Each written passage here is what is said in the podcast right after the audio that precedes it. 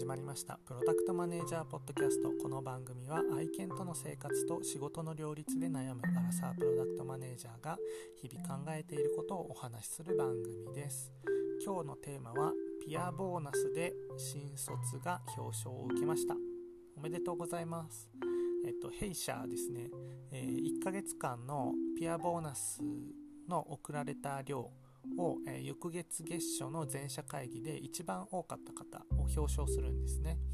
で、えっと、2021年3月分の表彰が、え、4月月初の全社会議で行われたんですけれども見事に2020年新卒入社だからちょうど1年ですね働いてきた方が、えー、一番感謝されていたということで表彰を受けました。でこの賞って、まあ、基本的にはピアボーナスを送られた方感謝された量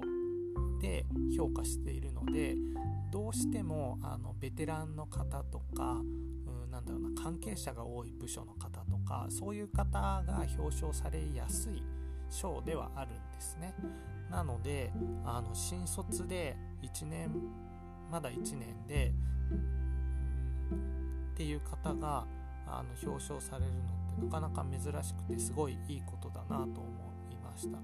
で表彰された時のなんだろう反応コメントもまだまだ至らないことばかりでこれからも頑張りますみたいな感じですごい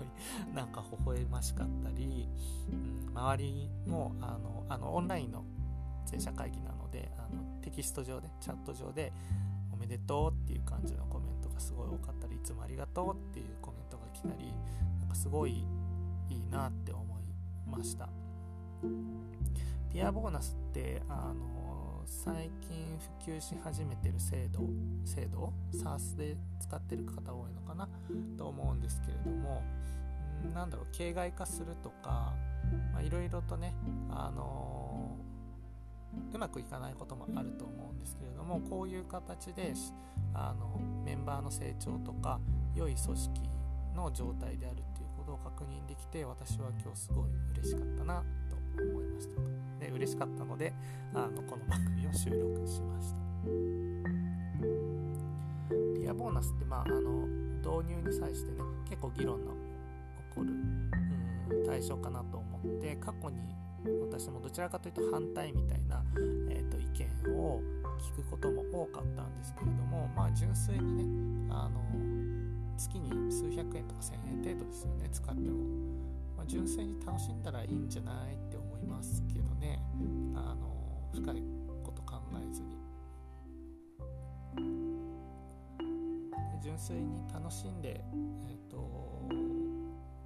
組織が活性化していくのであれば、まあ、それでいいんじゃないかなと思いつつまあとはいえ導入側もね制度設計をしっかりして、えーとうまく会社に浸透してどういう目的で導入してそれが達成されるのかを観測するとかなんかそういうことも必要ですけど、まあ、まずは第一歩として単純にあのみんなが活用していてで